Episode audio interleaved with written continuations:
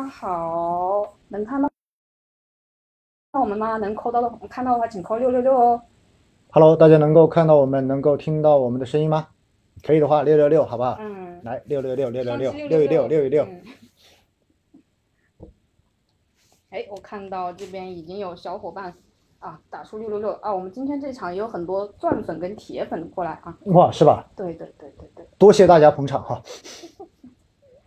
黑门吧。好的，我们今天的直播呢是六点钟开始，还有一分钟啊，稍等稍等。嗯，那我这边呢，嗯，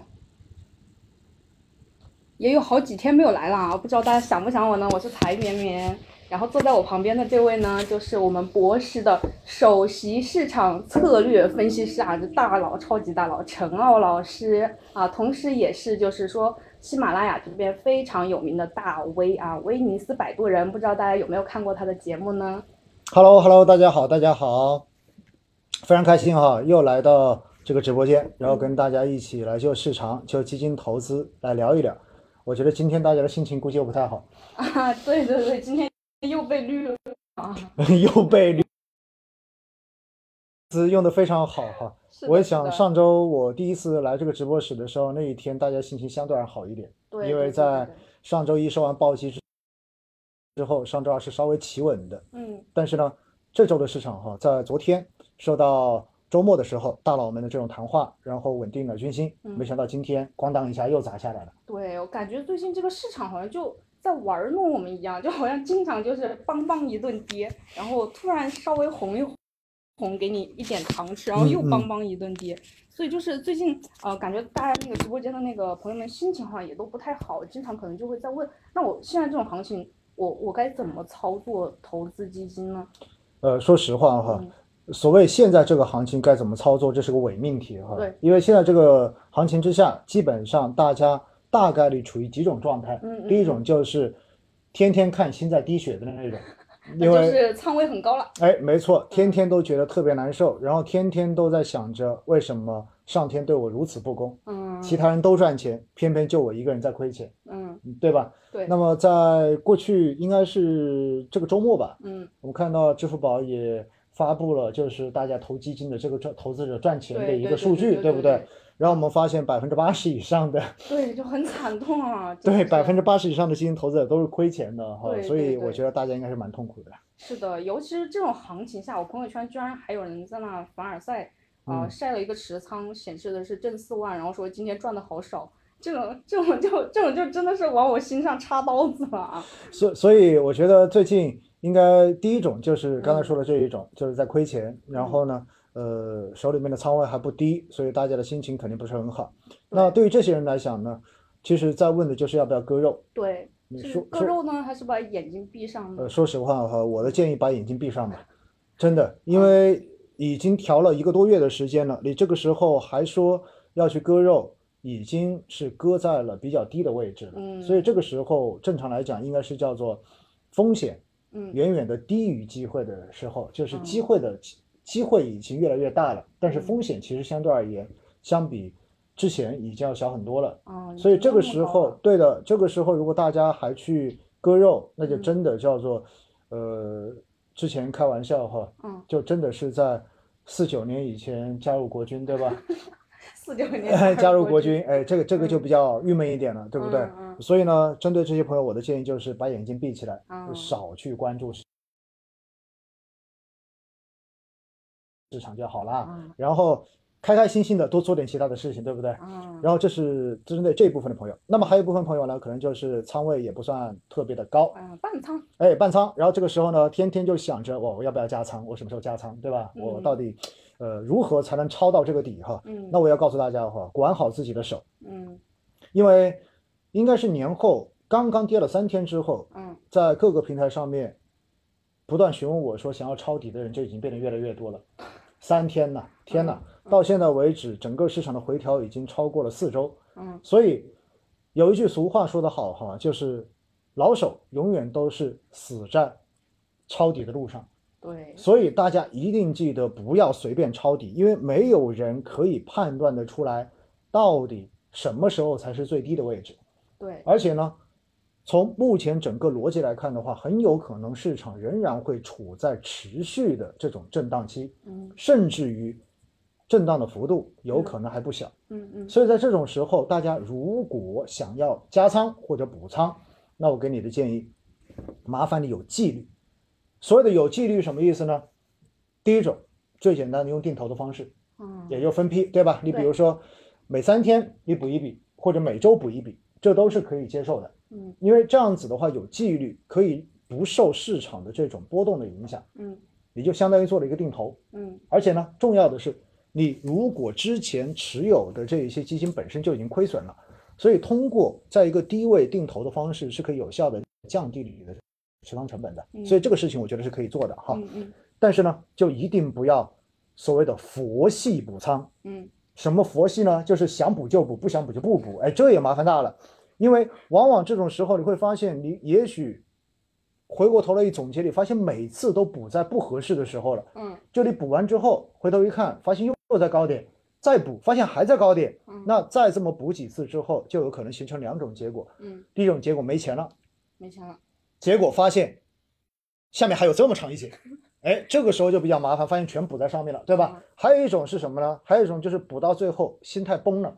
嗯，因为觉得自己的运气对，觉得自己的运气实在太差了。嗯因为每次补都补在不对的时候啊，对，所以建议大家一定要有纪律的补。嗯所以呢，通过定投的方式补，我觉得是可以考虑的。嗯那么当然，也有一些朋友就会说呢，那我能不能给自己设定一个我大跌就补，嗯不跌我就不补，嗯然后或者小跌我也不补，嗯也可以，不是说不行。嗯但是建议大家也要设定一个阈值，嗯什么意思？你到底是跌百分之三你就补，嗯还是跌百分之四你才补，或者说跌百分之五你才补？嗯，麻烦给自己设定这样的一个纪律，嗯因为这样子执行起来的话，你才不会受到情绪的干扰。嗯，这是非常关键的一点。所以，如果要补，我觉得在目前这个位置可以考虑补。嗯，要么你就用定投，要么你就给自己设定一个数值，到了这个值你就补。嗯当然，两种方式都有一个前提，嗯，应该说有两个前提啊嗯。哪两个前提呢？第一，你所持有的这个基金本身是没有问题的。什么叫做本身没有问题？也就意味着你持有的这个基金的基金经理是 OK 的，嗯，然后哎，赛道也是 OK 的嗯，并且呢，它的操作是没有问题的嗯，而且你自己也很相信它嗯，那么我觉得你就可以用这样的方式，这是第一个前提，嗯对吧？第二个前提，你必须得有钱，而且必须得有足够多的钱来嗯。支撑你的补仓计划，嗯。千万不能仓还在这里补，然后底还没抄完，嗯钱就没有了，嗯。这就非常痛苦了。嗯，大家一定记得哈，永远都不能满仓，满仓意味着你已经失去了在市场中间腾挪的空间了。嗯你这个时候只能奢望市场涨，因为每一次的跌都是你账面上面所有资金的浮亏嗯，到最后很有可能就会让你受不住，真正的变成了实亏。所以大家记住没有？针对这一部分的朋友，我给的建议是：第一，你要确认你买的这个基金本身是没有问题的嗯，你还是相信这个基金经理的，而且这个赛道的方向你也是觉得没问题的。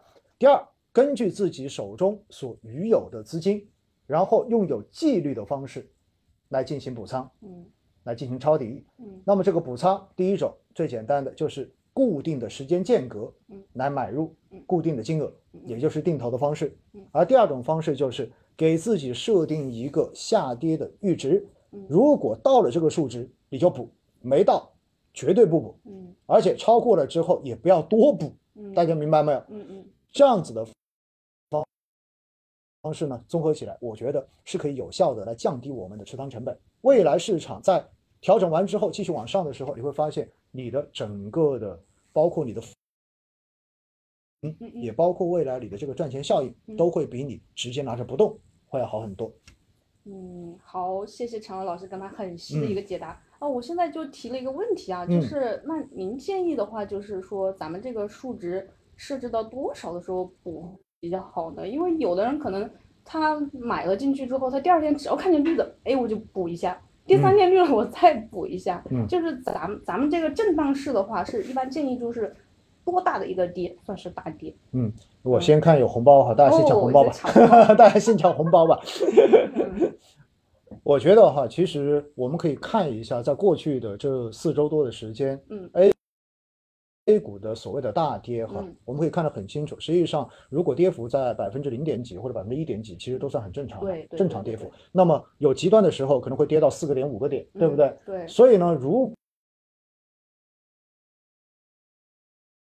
啊呢其实不存在合理啊，嗯我们要纠正一下这个词，不存在合理。相对合对，只是说以过往的这段时间的调整的幅度，嗯我们如如果来取一个稍微的中间值，比中间值大一点，就相当于取个平均数，比平均数大一点的话，对不对？嗯这种调整呢，我觉得设在百分之三，百分之三，可能嗯是比较合适的。就单日下跌超过百分之三，哎我们就补一下仓。对嗯，但是呢，这个百分之三大家也要注意了哈嗯，你得看你买的是什么东西。嗯嗯为什么呢？因为整个市场的分化非常严重。嗯，你比如说上证指数都没怎么跌，对，对吧？然后创业板跌了快五个点了。嗯好，这个时候你要怎么去看？你就得去看你自己所投资的这个基金，嗯它主要的方向到底是什么方向的？嗯，它是主要投大盘的，OK，那你就看沪深三百。当然，沪深三百在过去这段时间跌个百分之三，真的算大跌了啊。嗯，那真的是但创业板跌个百分之三，可能算一个均值。了，哎，对不对所以这个时候我们可能就会有不同的调整，当然这一个呢可以根据你自己手中的资金量嗯嗯来自己衡量一下，嗯因为你把这个值调得越低，越相对你需要的资金量可能就越大，因为你投的这个时间次数可能就会越多嘛。对，当然有人说那我是个百分之五好不好？嗯我觉得可以。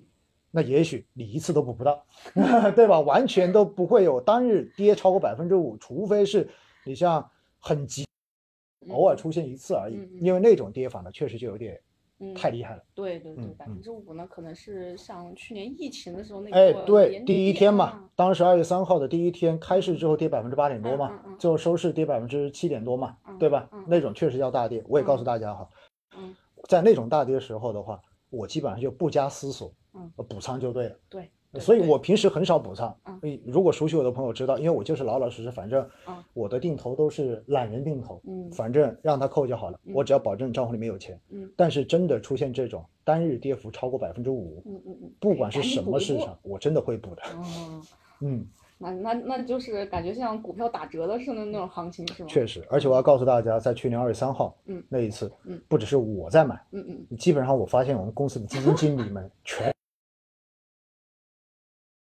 买，因为大家都知道这种跌是不正常的跌，对，因为大家明白一点啊，市场的调整啊，它分几种调整。嗯那么第一种调整是什么呢？第一种调整讲到的就是，呃，整个市场确实本身就在调整的这一个下行的区间之内。嗯那么在下行区间之内，你要去找到呃，你你你的每一次跌，那么可能这个时候就不一定是值得去补的时候了，嗯，因为你要看这个趋势到底还会延续多久，嗯对吧？嗯那么但是呢，还有第二种，第二种是什么呢？第二种就是它本身的整个趋势是往上的，嗯然后突然出现这样的大跌，而出现这样的大跌又不是基本面出现问题，而嗯更多的是某一些特定的负面消息嗯出现之后，而嗯导致它出现了调整。嗯嗯，那么这一种可能就会是很好的机会，哦，所以还是要区分一下会啊。很快的修复回来。对的，对的。还是要分嗯，还是要这样区分一下才好做决定。好那我那我还有第二个问题，嗯就是我也观察到很多朋友可能呃经常没太控制好仓位，比如说它这个基金好，我知道我要分批买进去，嗯。我也知道就是说我要在大跌的时候补仓，啊、但是我比如说我可能总共我也就五万块钱，我第一次跌，哎、我买了一万。哎、第二天它又跌了，我再买了一万，买到第五天我没有钱了，就这这种情况下就是，所以啊，这其实就是刚才讲过的嘛，你要根据你自己的一个资金量的情况，对对对，来合理的嗯。安排。第一，你的补仓嗯到底设定多大的值，嗯嗯嗯去触发你的补仓。嗯第二的话呢，就是你要大概的给自己估计一下，嗯嗯就这笔钱你能够补多久？嗯，你比如说，你就五万块钱，每次补一万，五次就补完了，对那这种的话就太短了嘛，对不对？对对对，实际上，举个最简单的例子，我们这就建立在另外一个方向了哈，就是嗯我我们到底如何去理解整个市场未来的嗯长期方向？嗯你认为这个市场的这种震荡大概会震荡多久？嗯这其实也就是散户们、嗯嗯。广大的小白投资者们每天都在猜的事情，就是说，哇，市场是不是跌到底了？哇，嗯。市场是不是到顶了？这个东西没有人猜得到，对，没人猜得到，那我们要靠什么？我们这个时候就要提高一下自己的专业了。嗯。这个时候，我们可能就要根据宏观经济的一个发展的情况，嗯嗯。以及整个市场大概现在的一个波动的幅度，嗯嗯。来做一个模糊的判断嗯。因为投资是追求模糊的正确，大家一定记得这一点。嗯因为没有人可以对哎模糊的正确，没有人会知道确切会发生什么事情嗯。因为如果有人在市场上面有确切的这种结论，那么所有的人跟他来做 PK 肯定是嗯没有办法成功的，对不对嗯嗯嗯？他绝对是市场里面唯一的王。嗯嗯所以呢，在这种时候哈，我要告诉大家一点，首先这一波的调整，嗯，我们觉得应该不会说那么快就结束。嗯那我基基本上在当时在公众号上面我就写的文章，我就说，嗯。大家基本上要把接下来的这段时间哈嗯，去类比去年七月份之后，嗯。就七月中旬那一波上涨之后的那个调整行情。那么在去年呢，基本上是从七月份一直调整到了十一月初，对对对，也就相当于四个月的时间对，所以我觉得大家至少按那个维度去预计，对，差不多四个月到半年左右的时间嗯里去预计这个调整的过程。嗯那实际上现在哈，我们说调整最后的结果是什么？最后的结果是我们对于 A 股的长期将来依然是看好的，对，也就意味着我们认为它最终始始终还是要上去的。所以既然是要上去，调整的过程其实你就不用过于去担心，也不用过于去觉得难受。嗯因为很多人就是看着自己的账面特别难受嘛，对对对对天天看着钱在缩水。我告诉大家，真的不用难受，为什么？嗯这真的就是很长一个上涨过程中间出现的一个小波动而已。小小的波动，对你，只不过现在你在经历它，所以你总是只看到面前的这一点点而已。我觉得大家真的要把这个心放宽一点。哎，是，因此呢，在这种时候，你的那五万块钱，嗯可能你就要考虑一下，如果它继续震荡，嗯要震荡半年的话，嗯，你大概要分多久把它补完呢？那 OK，我算长一点，我就按六个月，好不好？嗯，嗯我按六个月把它补完。六个月，那六个月的话，每个月你只能补多少？每个月补都不能补超过一万。嗯，可能差不多就八千，哎，嗯对，所以的话八千，OK，我再想一下，每个月有四周，嗯那我能不能每周就补个两千，嗯，或者到两千五百块钱？嗯哪天如果跌幅超过了百分之三，按我们嗯说的，那我再加个两千或者两千五。嗯，哎，这样子的话，可能就在三个月到四个月左右，嗯，然后才把这个钱补进去。如果补进去市场还在调整嗯，那也没有关系了，因为这个时候的话，反正调调整已经过了这么久，你的成本也已经被拉低了。嗯，而且大家相信一点，调整的过程一定是慢慢的，它的下跌的速度跟它下跌的幅度都会慢慢的变得越来越平缓的。嗯，因为一般跌都是一开始跌的特别快嘛，对，然后慢慢的就进入到一个震荡期，所以嗯未来大概率哈，经过了这一个多月的调整之后，市场应该就是进入一种宽幅的震荡走宽势了幅。震荡，宽幅震荡，也就是它震荡的区间嗯，可能会变得比较大一点。哦，对也许上涨下跌都会比较哎，对，那这个时候其实最适合做什么？不就最适合做定投吗？对对对对对，定投就是很适合对呀，低位的话买的更多，嗯高位的话买的更少，我的成本拉得更低。是的，是的，所以大家一定记得哈，不用慌，不用慌，真不用慌。嗯，我告诉大家，我周一到周四嗯嗯每天都在做基金定投，每天都在扣款。嗯，然后呢，自从过完年之后哈，嗯我就没有开过我的账户看过。为什么呢？实际上我的账户上面肯定还有浮盈，因为嗯我上面的浮盈真的蛮多的。是，然后呢，呃，现在跌，我相信我的浮盈仍然还有，但是我不想打开去看，为什么呢？嗯打开去看，你天天看着它一个负数在那里，嗯看到当天，哎，这个盈利的效果是个负多少多少，对不对嗯？你心情不好，你干嘛让自己心情不好呢？反正我跟自己说，我又不打算马上把钱拿出来用，对，我又不愁，就是，所以这个时候你反而要告诉自己，在这段时间我又买了很多便宜的东西进来了。嗯未来市场真正上涨的时候，你会发现你赚的更多。嗯，哇，这这么一想的话，你会发现真的越跌越开心。我在上周，然后呢，在公众号上面写了一篇夜话，嗯然后夜话中间呢，我就说哈，就定投久了人就变态了，就看到涨的时候你都不开心，哎，涨的时候怎么又涨了？哎，对，看到跌的时候你会特别开心。啊，就很兴奋啊。结果呢，我后来发现啊，在下面留言的很多朋友都跟我一样的想法，都说啊原来不止我一个变态，对不对？好说你们这帮人都什么心态呀、这天怎么老天天就是你跟我天天看着跌，心里面难受的死。为什么你们还说看到跌还特别开心？嗯后来我总结了一下哈，嗯。看到跌觉得特别开心，市场跌你觉得特别开心，其实是有几个前提的。嗯。第一个前提就是你买的东西你觉得是好东西，嗯，所以你对。它有信心，对，对吧？信仰，对，有信心。你当然，如果你一跌，你就觉得没戏了，这个东西不好，哇，这个家伙是不是骗我的？嗯，哇，这个基金经理是不是不靠谱，啊对不对？那那这个就不行了，那那你肯定不会开心的，你会越来越难受。那么第二个前提是什么呢？第二个前提你会觉得整个中国的资本市场的将来是好的，嗯。你觉得未来 A 股肯定还会上去，不管它怎么震荡嗯，对吧？因为投资一个国家的股票也好，投资权益类基金也好，本质上面就是投资一个国家的将来嘛，嗯对，就是国运嘛，没错没错。嗯。所以在这种情况之下，如果大家对于未来国家的将来你都没有信心，那你肯定就不要去投了嘛，对不对？以前很多人听过我的直播哈，知道我经常会说，如果你对于国家的将来都没信心，嗯。我就建议你去买黄金，嗯。而且是买实物的金条，嗯。其他的都不靠谱。我告诉你，嗯。纸币没用的，然后什么账户金也没用的，基金股票都没用，嗯。你就买个黄金金条，而且还要拿回去挖个坑把它埋起来。哎，这个东西才是你真正的你觉得可以抵御风险的东西。所以呢，这是第二个前提，你觉得中国资本市场的将来你是有信心的。嗯。而第三三个前提就是刚才说到的，你得还有钱，嗯，啥意思？你得有钱扣啊，对，不能说刚才像主持人说的五万块钱五天扣完，啊完蛋了。我明明在分分批控制我的仓位，怎么就没有了？是，那么这种的话，后面一跌的话，你会发现你还买在高处了。对所以合理的控制好你的流动性，嗯然后用合理的方式来规划你的这一个定投的这一个过程。嗯其实当以上几点你都具备的话，越跌真的越开心的。我告诉大家，所以啊，这里又衍生出一个问题。嗯，我发现主持人今天不用问我问题了，又衍生出一个问题。这个问题是什么呢？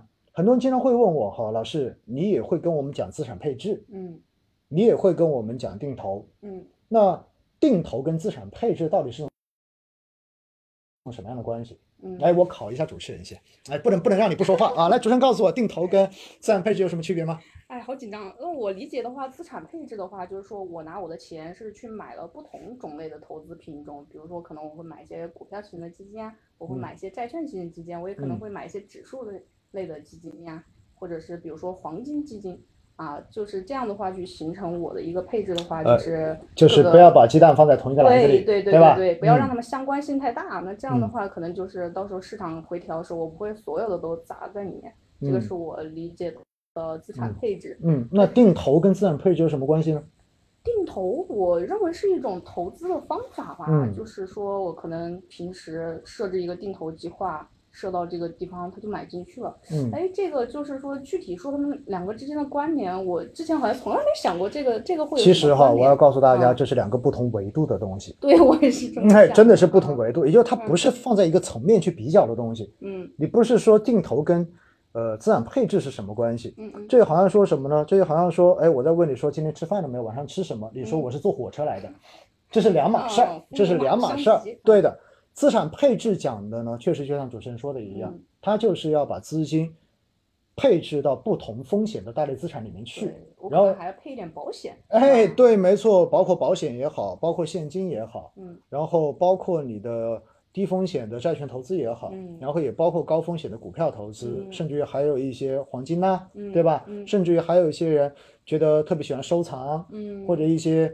呃董哎古董，还有炒鞋的，画，哎哎还有炒鞋的对吧哦还有炒包哎的，这也算。啊那么这种的话呢，就是资产配置的概念。嗯那定投其实只是一个投资基金的方法而已。对对那定投，我们平时说到的，你应该定投，因为它是可以降低风险的，降低嗯波动的。嗯同样的，在投资市场中间，只要风险降低了，嗯相对而言呢，它的一个收益的可能性也会降低。嗯。因此，定投其实是不如一次性投资赚钱赚得多的，对，这是一个基本概念，大家要知道哈。对，所以我要给大家先澄清几个观念。所谓的呃基金定投可以帮你实现财务自由，呃，扯淡的啊，扯淡的，你根本不要想这个问题。嗯。我经常会开玩笑，除非你本来就财务自由，嗯，那么你去做定投，你还能财务自由，你能继续自由，哎，你能继续自由下去。还有人说的话就是我定投多少年，然后就能啊，就就就赚个几百万，对吧？嗯那前提是你至少得有个接近几百万的身家。然后你可能才能有这个钱。所以定投它未来的一个收益率跟它的资金使用效率，跟一次性投资相比，嗯在持续上涨的市场中间嗯，它其实真的是差距很大的。嗯嗯但是它的好处是什么？它的好处是可以让降低风险，就是你心理上面受到市场波动的冲击的这种会要小很多。对对，而冲击小有一个非常重要的效果，就是你能拿得住。嗯，我觉得这是最重要的。最重要的，为什么支付宝上面会说，哎，某某基金经理的产品一年赚了百分之一百二十？对结果百分之八十的持有人都是亏钱的，嗯，因为大家都是追涨杀跌的嘛。是，因为在这个过程中间，你是在高位的时候买进去的，或者说一开始拿一点点钱尝试，嗯，赚到钱之后，哎，我再加大投入，哎，继续加钱，再赚到钱，然后再继续加钱，到最后就是所谓的倒金字塔加仓，对不对？嗯结果到最后亏钱。嗯那遇到现在百分之一二十的这种下调之后，很多人就割肉了，啊，受不了了，受不了，受不了了，因为完全受不了，完全没嗯想过居然还能亏钱。对，但是如果你是做定投，嗯，你就会发现，首先在这一波的下调中间，嗯你根本就不会亏到那么多钱。嗯而且定投是需要一个长期才能看到结果的东西，因此有了这种心理预期之后，你会发现你面对这种级别的波动，嗯其实你心里面会很安定，嗯所以你会跟自己说没问题，我拿下去就好了。嗯，但如果你做一次性，你可能真的拿不下去的哦，这是最大的一个区别。嗯所以呢，定投没有办法有很好的投资效率，但是它可以帮我们真正的让心态变得更稳定一些，嗯然后能够让我们的投资成为一个能够持续，就大有可能持续下去的事情。有纪律，对嗯，而定投制上面我们要买的就是高风险的嗯基金。对，就高风险的才有定投的意义啊。对你，你说我定投个货币有没有用定用？投货币、债券，这个定投货币也有用啊，也有用，你就当存钱，哎零存整取。存整取，真的是零存整取哈，嗯基本上就没有什么收益了。嗯我说定投债券可不可以？也可以，但是正常的债券型基金从它的那个波动也是很小的。是，嗯所以你完全没必要没有用定投去分散它的风险。你就说去年我们说五月份到现在，嗯嗯，很多人说我买了一年的债券都亏了，对吧？亏，那嗯亏的话，你亏多少呢？百分之二、百分之三，最多百分之四。对，百分之四什么概念？我们刚刚说说了，创业板跌一天跌百分之五，嗯对吧？所以你会发现，你去投这些东西用定投没有任何意义。嗯所以定投选的都是高风险的基金，也就是偏股的混合型基金，嗯，或者是股票型基金。嗯好了，这些资产、这些基金，当你通过定投的方式买进来之后，嗯其实它就成为了你资产配置的一部分了。嗯因为你的资产配置中间不就应该有高风险的投资品种吗？而这一些不就是高风险的投资品种吗？对，所以，其实定投本质上面是资产配置中间的高风险资产嗯获取的一个方式而已。嗯这就是定投跟资产配置的关系。嗯所以你最后评价自己到底资产配置做得怎么样，是以你现在通过定投所持有的这些高风险的基金的持有份额，占你的整个资产的比例是多少？嗯，它应该是这么一个逻辑。嗯我想这一点我应该讲得很清楚了，是的，是的，对吧？嗯？所以这里就提醒大家一点了，为什么我要跟大家讲这个话题哈？为什么你会没钱补仓呢？嗯。因为你没做资产配置嘛，你把所有的钱一股脑的全部都押宝在了高风险基金里面，而且就那么五万块钱现金，然后咣咣咣全补进去了，补进去之后发现没有其他的资产可以再来做这个事情了。而正常来讲，我们说资产配置应该是一个什么样的形态？它应该是个金字塔的状态。嗯，啥意思呢？也就是低风险的资产应该是更多的，最多，对，然后高风险的越往上风险越高，占比越少，所以实际上本来我们手中就应该要准备至少半年以上的流动性，嗯然后以备不时之需。嗯同时呢，还要准备一些低风险可供变现的资产，嗯比如说债券类，或者说我们说短债基金之类的。嗯所以这些资金本质上面都会在市场出现大幅下调的时候，嗯成为我们在低位补仓的子弹，对的。嗯所以大家一定要记得哈，不能把投资基金这件事情变成了一锤子买卖，嗯，就是我赌一把，嗯反正赚了就赚了，嗯亏了就亏了。嗯嗯，问题是亏了之后的话，真的很痛的。我们说闲鱼上面那么多基金亏损卖传家宝的，对不对？这种事情太恐怖了哈。但是我觉得这多少会有点宣传的效果哎，因为我这两天特意上闲鱼去找了找，我想买点打折的东西，嗯嗯发现找不到人呐。嗯嗯所以如果大家有的话，记得赶紧发上去哈。然后我今天晚上好好的上网上面去搜一搜，好不好？嗯，常浩老师真的太太损了啊！就是股票打折抢着买，然后大家都东西那个抛了继续来买。没问题啊哈，我告诉大家，我还有一定的流动性，所以如果你们想要变现手中的传家宝，然后来补仓的话，我可以考虑的哈，我可以考虑的啊。嗯，好，那我再问常浩老师一个问题啊，就是您刚才也说了，我们一般投资可能资产配置是一个呃金字塔的结构，嗯。那您这边自己一般是会嗯拿多少的仓位去配那种高风险的产品呢？说实话哈，嗯。其实准准确的来说，我现在整体的高风险资产的比例应该不算非常高。嗯。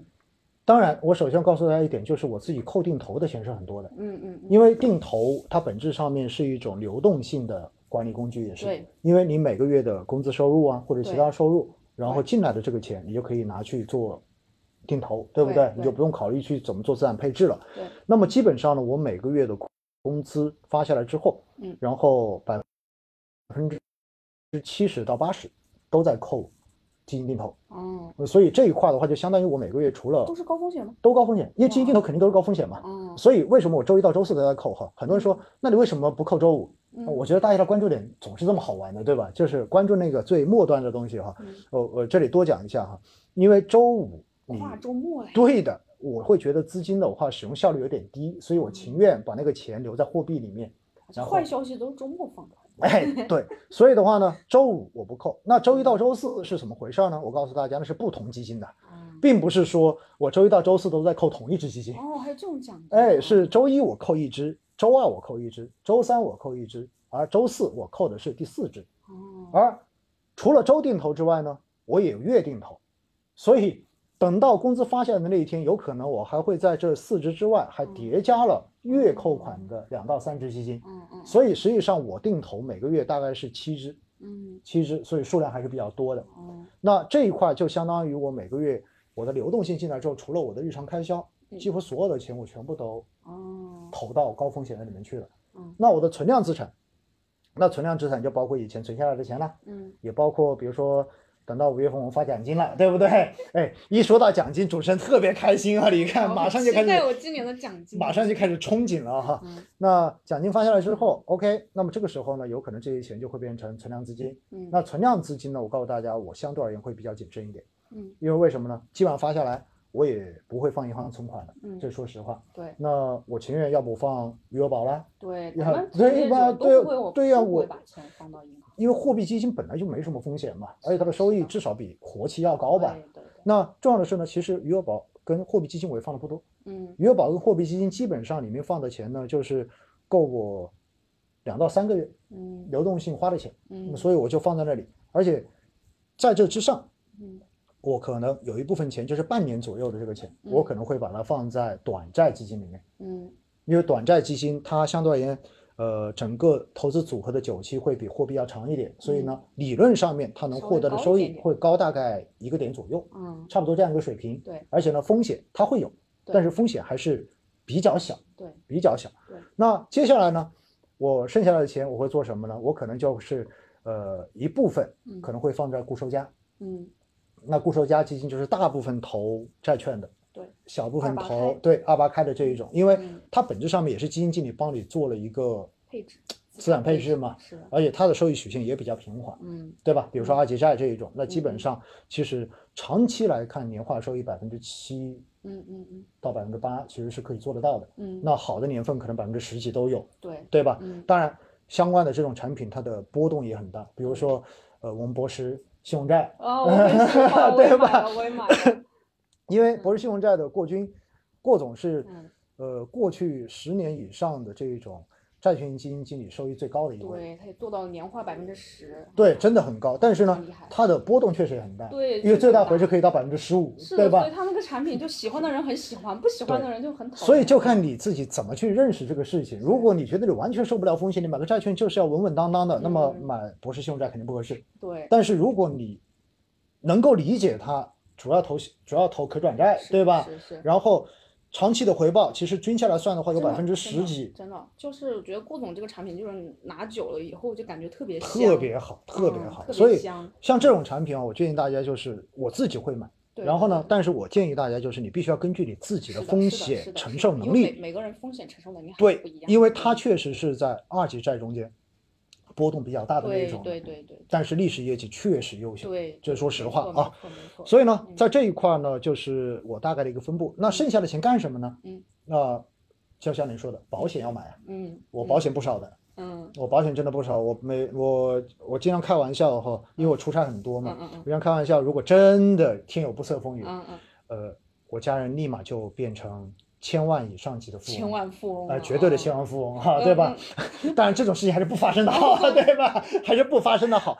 但是至少一点嗯，你买了保险之后，得安心嘛。是的，是的，对吧至少就是家人呐这种，对，因为这确实就是对家人的一种一种责任吧，对对吧？责任，然后，所以嗯每个每年的保险大概也要交个十来万，呃，确确实确实也不少了哈。嗯因为中间呢有一部分主要的话是呃保障类的，当然也会有一些比较少量的是这种就是年金类的、养老类的。那么我我基本上如果了解我的朋友们应该知道，我嗯还是建议保险更多的配保障类的这一种。对对对，对，然后呢，再除此之外，剩下的钱干嘛呢？我告诉大家，嗯，就是认可的好的基金经理嗯发封闭式基金的时候，嗯哦，封闭式基金封闭嗯。为什么封闭好呢？嗯。我要告诉大家一点，封闭基金的好处在于什么？封闭基金的好处在于基金经理他可以完全按照自己的投资逻辑嗯来进行运作。嗯。比如说你封闭两年或者封闭三年，嗯。那至少基金经理，比如说我就按三年的维度，我去嗯选一个三年之后，我认为胜率很高的标的，我就把它买着了。嗯嗯。那买着之后，中间所有的波动，只要基本面没出问题嗯，他也比较放心。啊，但是如果是个开放式的基金，管不住手，哎，这个时候就存在两种可能。嗯第一种就是过去这半年发生的事情，因为大家发现这个基金不错，嗯，结果就都冲全部冲进来买哦。那冲进来买之后，就意味着它的规模会扩张的特别快。摊薄收益，哎，规模扩张快，如果基金经理不加仓，那么肯定就是摊薄收益，嗯对吧？你嗯你前期的收益就被摊薄了。嗯但是如果基金经理加仓，有可能就会形成局部的交易拥挤，就好像过去抱团股的出现一样。对对对那你估值如果上得过快，肯定会跌的。对对对对，这样子的话，就变成了，因为后续资金的追捧而造成了这个基金的操作难度本来就在变大。嗯而重要的是什么？重要的是，如果这个基金后续出现了调整嗯，赎回的数量有可能变得更大，因为大家追涨杀跌嘛。问题是你赎回，你就发现基金经理可能被迫被迫要去卖出他手上的一些股票，被迫要把自己本来喜欢、认为长期是可以赚钱的东西，在一个他认为最合适价格的时候，嗯，最该买的时候嗯被迫卖出。对，那这样子的话，实际上就意味着对的，所以这个时候就会让基金经理在操作上面出现比较大的这种干扰，嗯，而封闭式基金完全没有这一种，是的，因为反正钱他知道在这里是不会走的，嗯，所以我什么时候该加仓，什么时候该减仓后，很有节奏，很有没错没错。嗯所以呢，一般理论上面来说哈，就是挑这种你放心的基金经理的封闭型产品，嗯嗯，相对而言呢，第一你自己被管住手了，嗯强迫管住手，没错，对吧？你反正你也卖不掉，对不对？那么另外一方面呢，基金经理可以非常对完整的在这个产品的操作中间，把自己的理念给执行下去。嗯所以到最后呢，一般能够获得他之前在发行这个产品时候所预想的收益。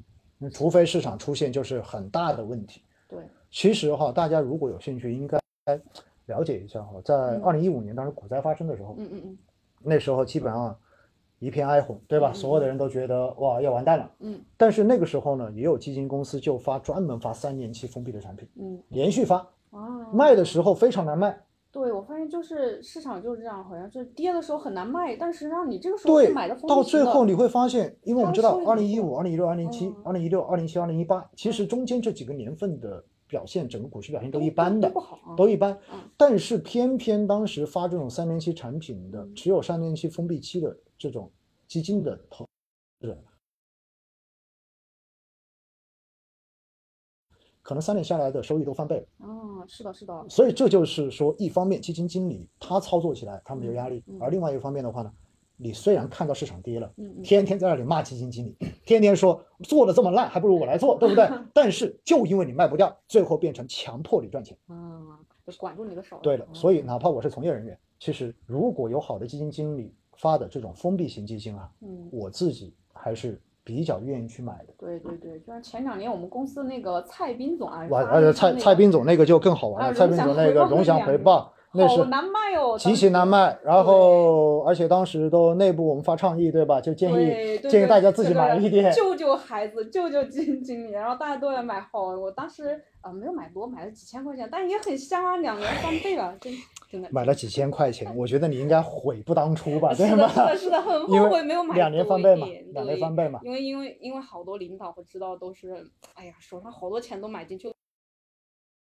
对，而且其实到后来基金经理也很客观嘛。我记得当时在荣享到期打开的时候，当时我请他上直播，嗯然后呃，蔡总也直接跟我说，他说嗯其实这个百分之百呢，中嗯间有百分之二三十，嗯就是一个估值修复所带来的钱，也有整个市场上涨所带来的钱，而另外的百分之六七十，那是他真正自己自己操作操作赚来的嗯阿尔法也就意味着其实啊也就意味着他其实当时在两年前他就预着这个产品，对他认为可以做到百分之六七十。是当然，基金经理在发产品的时候肯定不敢这么说，因为一对一说就变成不可以了收益了，但他心里面是有数的。嗯那加上市场又好，嗯所以就进一步的放大了他的收益。是是是所以当然到后来，我记得在去年后来我们这个打开的时候啊，他自己在直播中间特别再三跟大家强调说哦，大家一定不要再预预期期说未来一个两年还有百分之百，对不对？这这个这个很难有的，但是呢，我会尽力去做，对不对？哎我会尽力，但是没有了，因为是现在已经市场涨上来了。是，嗯所以呢，我当时哈，我告诉大家，当时他的那个打开，我又买了，我又加着买哦了，厉害厉害。所以。呃，我记得之前我每次见到他，我说你是我财神爷，嗯，我说我买你的基金买的很多，对不对？我说你一定要好好做，对吧？好好操作。所以包括后面就是呃，以及我们公司另外一个基金经理陈鹏阳，嗯，哎，彭阳总，对一个 GAP 嘛，对对不对？他也是很稳的，也是均衡配置的这种。所以他当时的封闭机我也买，哦因为你买的放心啊。哦，你就相信基金经理的能力啊。对，所以我告诉大家，这就是我大概的一个配置，嗯。所以我可能就不会有那些比较另类的配置，比如说大家说啊，要不要去买个鞋啊，嗯。炒个鞋啊，对不对？要不要去呃什么炒个普洱啊？嗯。我说这种东西，因为我不是专家，我嗯也没有时间去了解这些东西，所以呢，我就觉得这些不懂的东西我就不碰了，我就着重，毕竟自己在金融行业已经这么多年了，而且在嗯。基金行业已经有十一年了。对我既然最了解这个东西，那我就不如都配置这些了。对也包括什么那些局部的，比如说黄金。对，黄金的配置我可能就是用的黄金 ETF。对我们黄金最近卖的也很凶啊，因为大嗯家好像对黄金就是会有信仰感，一看到跌下来就觉得哇，金价打折了，好便宜，赶紧买，赶紧买。确实哈，我们的我我我们应该不是黄金在支付宝上面应该是呃投资者最多的一个产品了，对，没错没吧？错没错，因为我黄金用户这边差不多也有五千万的样子。对呀、我记得啊当时跟基金经理聊的时候，他当时就特意跟我说了这个事情嘛。哎因为黄金，说实话，这个就是一个避险类资产嘛，对对，因为它本身是个零息债券，对所以你跌下来之后，然后尤其如果通胀的预期未来还能上，嗯那也许黄金说不定虽然是个弱势震荡哈，现在说不定它又能够再挣扎蹦跶两下，对不对？所以呢，我还是提醒大家，就是黄金这一类啊，你就单独的一个资产配对，你就啊不要把它当成一个能够帮你赚大钱的品种就对了。赚不了大钱，但对它对对哎，它就可以作为一个资产配置上来平滑你的一个收益曲线。对的，对的，哇，所以的话呢，我觉得我大概的一个配置就是这么配的。嗯嗯嗯。哇，今天我发现被主持人把老底都给掏出来了哈。就是需要这个，嗯就是我们嗯基民就爱抄作业，不要跟我讲那些有的没的，抄作业就完了。妈的，基对民基基民抄作业不应该是只要六个字的代码？啊对代码这个事情咱就少干，好代不好？这个 代码这个是不能那个啊。如果我们今天的话，那个货架也是配了一些刚才我们聊到的不错的产品，嗯然后嗯有那个呃朋友那个的话也可以看一下啊，点开那个有它的货架。嗯哦，我刚才看到有人说，呃，博士怎么请了外面的大神来啊？我要说一下，这个这个可不是我们外面的大神啊，俺是博识的，俺是博识的啊。对对对，这是这是咱们博时的首席市场策略分析师啊，就非常厉害的大神。就是那个威尼斯摆渡人，只是他的斜杠身份而已。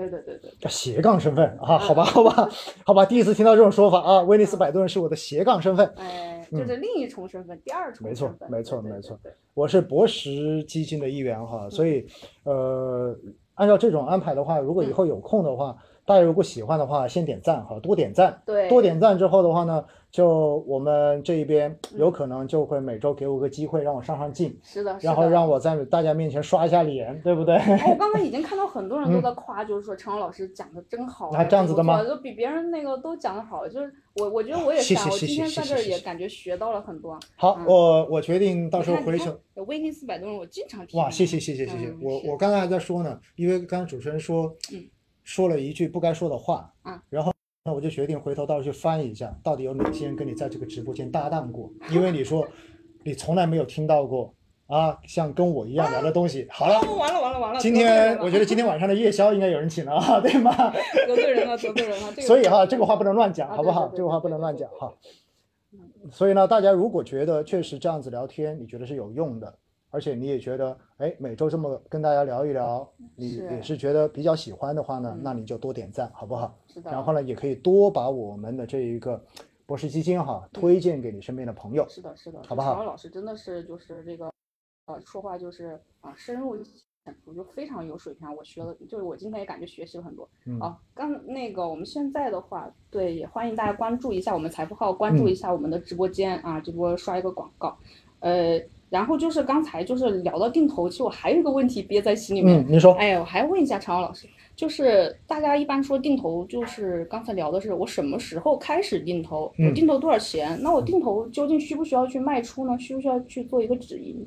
嗯一定要做止盈啊，这是这是我的哦观念。嗯虽然呢，就是在过去哈，我当时在喜马拉雅上面讲五百多集的定，五百多集中有一百多集是定投嘛。嗯嗯然后定投中间呢，我一开始跟大家讲强调的就是，对于普通的小白投资者，嗯最省心的定投是选指数基金定投，嗯，因为指数是你不用去管基金经理的，对不对？对对，但是现实中间我发现哈，有很多我们支付宝上面的投资者啊，可能呃对基金的一些基础的概念，嗯大家可能有些混淆。嗯嗯什么意思呢？比如说看到指数基金跌了，嗯，可能在下面说基金经理太烂了对啊，换个基金经理。对，我告诉大家，指数基金的涨跌跟基金经理真的没啥关系的，是的，是因为基金经理做指数基金，他唯一的目的就是让这个基金的涨跌走势跟上这个指数，同涨哎。同跌，哎误差越小越好。哎，所以指数再跌，如果你这个基金真的它还涨了，嗯那我告诉你，这个基金经理叫不合格。所以对，嗯所以选择指数基金做定投的好处就是你不用去挑基金经理，你只要去挑指数就好了。所以这是一个为什么推荐小白定投首选指数基金的原因，嗯，就是你可以少关注很多东西，嗯嗯，而且基本上各家基金公司的指数基金做出来效果都差不多，差不多，差不太多，所以你就挑便宜的就好了。哎，费率最便宜，挑便宜的，记嗯住了，我们博时的中证五百也好，ETF 也哎好，手续费真的是市场上面，最低的了，呃，咱不能说最哦啊，咱不能说最对吧？很但是低的了真的是呃，良心价啊。良心价，良心价，大家可以可以去考虑一下。哎，我们小助手也可以把那个中证五百正好也上到我们的那个货架里面来啊。嗯，对，确实哈。所以的话呢，定投我一直强调就是说，大家一定要做止盈，嗯嗯，因为市场永远都是均值回归的，对，也就是涨得过高，它一定会往下掉，嗯嗯嗯。而跌得过低，它一定会往回涨。嗯嗯。所以在这种时候呢，很多人定投很多年，经常有一个感触，叫做曾经赚过很多钱，然后然后又没了，然后因为你没有止盈啊，哦，没有止盈，到最后的话，它跌回去的时候，你又还回去了。对，其实这一点的话，在过去的这四个月呃四周，嗯。很多春节之前嗯，哇，看着自己账户特别开心。嗯，春节这过了一个月之后，发现已经缩水，只能说是，嗯。祖上曾经也富过，对吧？所以哈，一定要做止盈。嗯。那之前哎，止盈这里就讲到很重要一点了，我给大家建议哈嗯，当然这个只是个参考意见哈，其实就是属于你自己到底打算赚多少钱就走的问题。哦，那我自己给自，己设定的止盈呢，因为我自己有定投沪深三百指数，更好的预期我也有定投中证五百指数，对我也有定投创业板指数，这三个指数我都有定投，因为这三个都宽基指数嘛。对对对，那么基本上就代表了不同方向，为什么呢？嗯沪深三百是大盘，嗯嗯，对吧？对，中证五百是中小盘，中小盘，然后创业板的话代表的是创业科技、啊创业对吧？哎所以三个不同的方向。嗯那么这三个方向呢，我定的止盈线不一样，因为一般来讲的话呢，你偏大盘的基金，它的波动都会小一些。呃，当然哈在过去的这一年，他们的波动一点都不小，因为这个抱团确实让龙头股的话飙得太厉害了，最近也跌得很惨，所以它的波动也一点都不小。是，但是从历史数据来看，嗯沪深三百的波动在这三个中间是最小的，嗯嗯。最小就意味着你均摊成本的效果可能就最差。嗯。那么这个时候呢，你对它所设定的止盈线嗯嗯。可能就要最低。嗯，所以呢，对这个我设的是百分之十，百分之十就止盈，哎，百分之嗯。十。那么对于中证五百指数因为它是中小盘，中小盘相对而言它的波动幅度会比大盘要更大一些。对，所以对于这个的话呢，我设的止盈线是百分之十五左右。百分之十五，嗯，就是嗯百分之到了我就对卖掉，没错。嗯然后呢，对于创业板呢，我设定的就是百分之十五到百分之二十之间。百分之十五到百当然，这个就看你的本金了。嗯那很多熟悉我的朋友知道，我的创业板定投从一五年那时候定投到现在都还没有止盈。哦，为啥没有止盈呢？很简单十五吗？它这是一个大的微笑曲线，因为啊创业板二零一五年泡沫上去之后，后来破掉接着一六一七一八基本上就是在消化商誉的那个大雷的所以一直趴在地上，然后一九年才开始往上涨，嗯，所以它是一个标准的微笑曲线。哦，到春节前最后一天，我看了一下账户嗯，当时我的账面盈利是百分之七十五，哇，都百分之七十五了，还不用止盈？哎，这个时候就说到最重要一点了。啊，刚才不是说百分之十五止盈吗？对呀，那为什么百分之七十五还不止盈呢？对呀，很简单，我问你一个简单的问题：啊，我如果一笔钱投一年赚百分之十五，啊跟我投了五年才赚百分之十五，意义一样吗？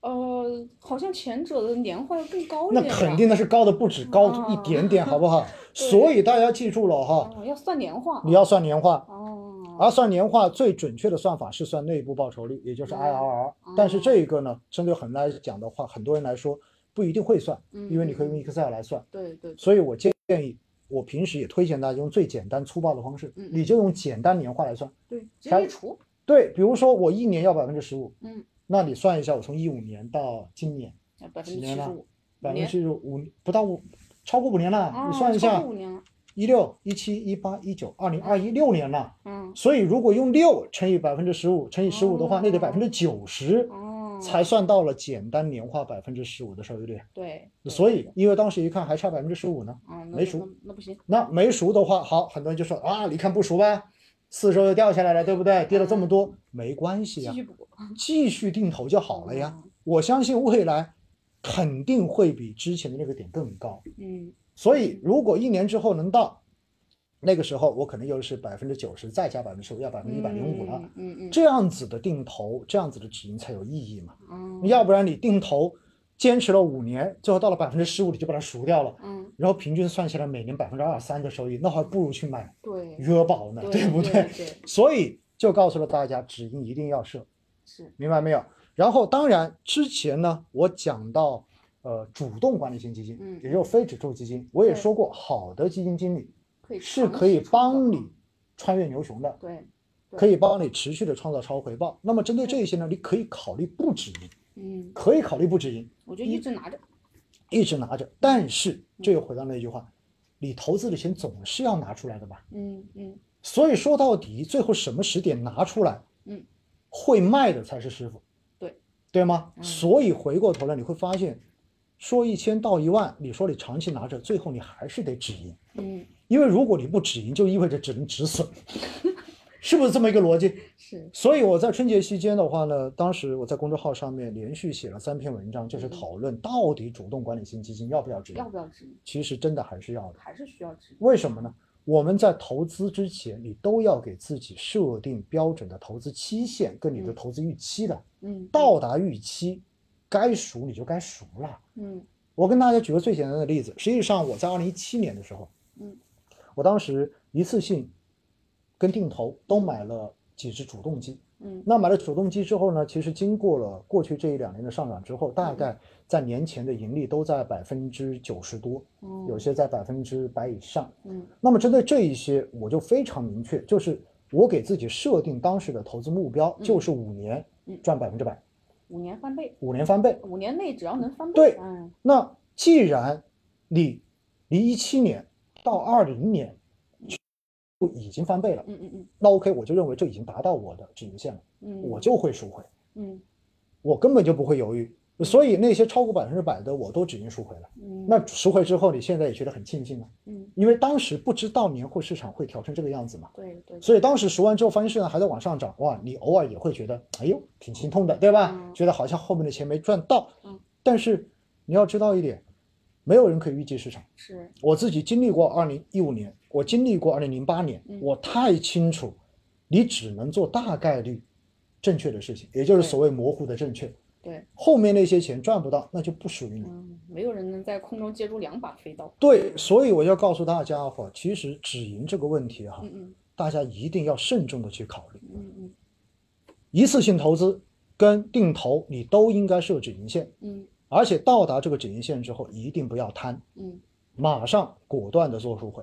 嗯，当然，还有人问，很多投资者问，那止盈是不是把盈利的部分赎赎回？因为叫止盈嘛，不是这样子的哈，全部说，全部赎回哈嗯。那有人又会问了，那全部赎回，万一市场还涨，那岂不是再开一轮，很很很很遗憾？再开定投，有人也会说，哇，那你投进去才一点点钱，对吧嗯？那错过了。还是那句话，不能贪。哎，我们在市场中间只赚那一部分自己该赚的钱，嗯这比什么都重要。大家一定记得我说的这句话哈。嗯我相信，如果在春节前我跟大家讲这句话，大部分人都听不进去的。大部分人正是赚得盆满钵满的时候，觉得哇，我现在信心百倍，嗯，对吧？然后讲什么水平？没错，我相信经过了过去这四周多的时间，嗯大家都听得进去的。嗯大家都在说，哎，如果当时我做了止盈，啊会怎么样，对不对？啊，没有如果了，没有如果了，没有，嗯真的没有如果了。但是记住，这就是经验。所以还是那句话，叫做，呃，未曾经历，不成经验。嗯大家也算是在这个春节的前后嗯，有了一个非常宝贵的这样的一个上涨跟下跌的一个转换的这样的经验嗯。我相信我们都需要在这个过程中间哈，都能够总结出一些对自己未来投资有指导性的一些想法哪里跌倒哪里爬起来，对，嗯千万不要哎，学费不能白交，不能重复的在一个坑里面绊倒 n 次，对不对？对对，这句话我说是有原因的哈。嗯嗯呃，我身边当时在零七年那一波啊，嗯。就有一个身边的朋友，嗯，然后满仓冲进去，然后亏得一塌糊涂，嗯。然后这一亏呢，就亏了八年。嗯。因为在那些年份中间，你跟他去讲基金讲什么，他都说你不要跟我讲这些东西，嗯我跟投资无缘，嗯嗯。我再也不适合了。然后说我只要回本，我马上就走。嗯。然后等到二零一五年嗯嗯。疯牛开始，嗯嗯。四月份的时候，他真的回本了，啊啊，你知道吗？八年回本了哦，开心吗？激动啊，激动吗？嗯。回本之后立马卖掉，啊按照自己所说的立马卖掉，哦然后说我以后远离市场，哎。哎，这也挺好，对吧？啊对。他就忍了一个月，啊，没忍住，也就是五月份他真的没卖，嗯。结果发现身边的人都在赚钱，于是六月份的时候急了。把所有的钱全部都砸进去了，啊好买进去之后满仓迎接股灾，啊，然 然后这就是典型的叫做在一个坑里面对，重重的又摔一次。这个然后熊熊市赚的钱，牛市又亏回去了，然后后来见到我之后就很不好意思，嗯然后跟我说这次我要再等八年嘛？还好哈，呃，啊还没有等没到等到八年，已经 已经回来了，已经回来了哈。啊八年又八年，嗯，好嘞，那主持人，我看时间是不是也差不太多了，对对不对？哎，我们现在就只有三分钟就下播了，然后嗯这边的话，刚有同学在叫哦，嗯，我看到，哎，我看到有人说哈，没跌下来前怎么没说呢？哎，我要告诉你一点，没跌下来前真的有说，只是你没听到而已嗯，，只是只就是你没听见而已。人只是会选择性的相信自己想听见的，没错啊，因为那个时候说了你也不听啊。嗯，如果你有怀疑，可以上各个平台去找到我在年前所发表的观点以及所做的直播，哎你看看我到底有没有说，嗯，好不好？哎，可以百度去搜索一下威尼斯摆渡人，然后关注一下我们陈奥老师的那个。嗯然后呢，我也看到有些人在下面发泄情绪哦，很正常。亏钱的时候，大家的心情都不好，是的，所以的话呢，如果发泄完情绪，能够让你的心情稍微舒畅一点，能够更加理性的面对未来的投资，我觉得这也算是我们直播的贡献，没错，对吧所以呢，祝您以后投资更加的顺利，好不好？是的，是的。啊，我看到这位朋友说喜欢今天的直播，请问下次是什么时间？呃，我们现在的话就是在看嗯，啊，估计下周仍然是周二，哎，但具体的时间呢是六点半还是六点钟呢？到时候大家记得关注博时的财富号就好了，好不好？是的，是的，嗯嗯，也感谢那个常老师，我来给大家发一波特权包吧，我今天好像还嗯没发过，来 小助手赶紧发赶紧发发红包，开心一下啊，嗯。哎，这位朋友说，我可以确定陈老总一直在强调风险啊，你说的没错啊啊，那那那个好像都这位朋友好像都没有关注我们直播间啊，可以关注一下我们直播间。嗯，哎，后续的话，我们这边的话，那个开播的话也会推送给大家，然后你也可以领取一下跟主播的亲密度。哎，这个亲密度现在有什么用？其实我也不太清楚，但是我相信未来一定是有用的啊。那不管有没有用，亲密一点总是好事情，对吧？是的，是的，是的。嗯，欢迎陈大师常来哦。那也不算大师，不算大师哈。以后有机会多跟大家这样子来交流，好不好？大家有情绪发泄也没有关系啊。嗯我们经历过零七零八年，再经历过一五年，还有什么事情是扛不过去的，对吗？嗯，常老师是博士的吗？是的，没错哦，常老师就是博时的首席策略市场分析官啊。嗯，有人有人在问，主持人是水姐吗？哎，不是水姐啊，水姐不是，因为水姐您不知道，水姐是我们的一个梗，因为在去年我们部门的助理，嗯然后在去年七月份最高点的时候被忽悠着满仓杀入创业板，然后？呃，被他旁边的两个同事，哦。重要的是那两个同事还是自认为非常专业的同事，哦，然后呢，呃，果然最高点进去，嗯，然后灰不溜秋的，然后在低点就割肉走掉了，哦也没有等到年末的这一波上涨，嗯，心塞所以那是标准的反向指标，哈哈。啊，没有没有，我我是已经被市场教育过好几轮的人了，我目前的话还算心态比较稳定啊。嗯，嗯，看看你的特权红包发了吗？哦，特权红包发了吗，小助手？哦，这小助手这边说正在发啊，好看大家还有没有什么问题的话，可以再继续打在公屏上，我们这边那个常老师也会为大家去解答。好，大家有问题吗？趁这个红包还没出来之前哈，有问题大家可以问。哎，哎今天的缘分，嗯，这是壮包哇，我发现今天有七十二万的点赞了，感谢大家，感谢大家，感谢大家。因为我记得上上周好像只有四十多万哈，啊，哇，不错不错。啊，今今天的话，这个人气还是比较旺啊。嗯看看啊，户口找不到，没有。嗯，哦，那个小助手已经给了我一个手势啊，表示他那边的红包推出去了。呃，军工怎么样？呃，其实我要告诉大家，对军工的话呢，基本面肯定是向好的，嗯，但是呢，就像上次直播跟大家强调的一样，行业的基金啊，有时候你要知道一点，那么就是基本面好，不代表着股价表现立马就好。对，但是呢，你也要慢慢，但是也要回过头来，大家要知道，只要基本面没有变坏，嗯，其实跌完之后它仍然会涨回去。个修复对，它就是一个价格跟价值不断的一个回归的一个过程。所以的话呢，我自己觉得哈，在“十四五”的这一个年份里面，这个计划里面，嗯，军工应该说还是一个比较景气的这样的一个环境之中。是的，是嗯的，包括其实每次直播好像大家都会来问啊，就是说可能被军工弄得比较伤。嗯，确实，因为军工 今年年头一月元旦之后，然后到一月七号是冲得非常高的，冲得非常快而且这一波冲是从十二月的二十多号开始冲起的，错没错，结果呢，从那个位置就开始掉头往下跌，嗯，而且一路杀跌。所以可能如果在高位追进去的朋友们，亏损也许在百分之二十，接近百分之三十都有有的有的，所以呢，鉴于这种高波动、高风险啊，嗯，建议大家呢，适合定投。对它是适合定投，但是更重要的是，你必须要对这个行业有非常坚定的这种信仰，信仰，嗯你才能够坚持得下去否则嗯真的不一定坚持得下哎去的。可能就是没有信心了，因为人好像一般都会有一个直线思维，他看市场跌，他就会觉得一直往下跌；看到涨就会觉得一直涨。对的，其，实市场并不是这个样子。没错没错，市场永远都是波动的，对只不过呢，它跌得多之后，始终都会回去，只要你基本面没变坏，对不对？但是涨得太快，它也会跌。比如说今天我们看到什么钢铁啊，嗯，有色啊、煤炭啊，今天都是领跌的。嗯，为什么会跌呢嗯？很简单，因为你看钢铁春节之后都涨了百分之二十二了，对，那所以它短期涨得过快，一定有回调的。跌，跌久必涨。没错，就是这样的结果啊。是的，是嗯的，是的。好，那我们今天的直播呢就到这里结束。然后的话，也欢迎各位小伙伴，就是经常来我们博士的直播间，然后我们也会经常邀请常老师来给我们讲课。嗯啊，大家拜拜。好，谢谢大家，拜拜。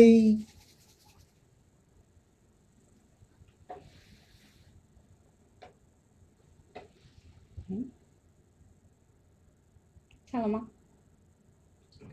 ？OK，好，谢谢常老总，感激感激。哎呀，真是你这个。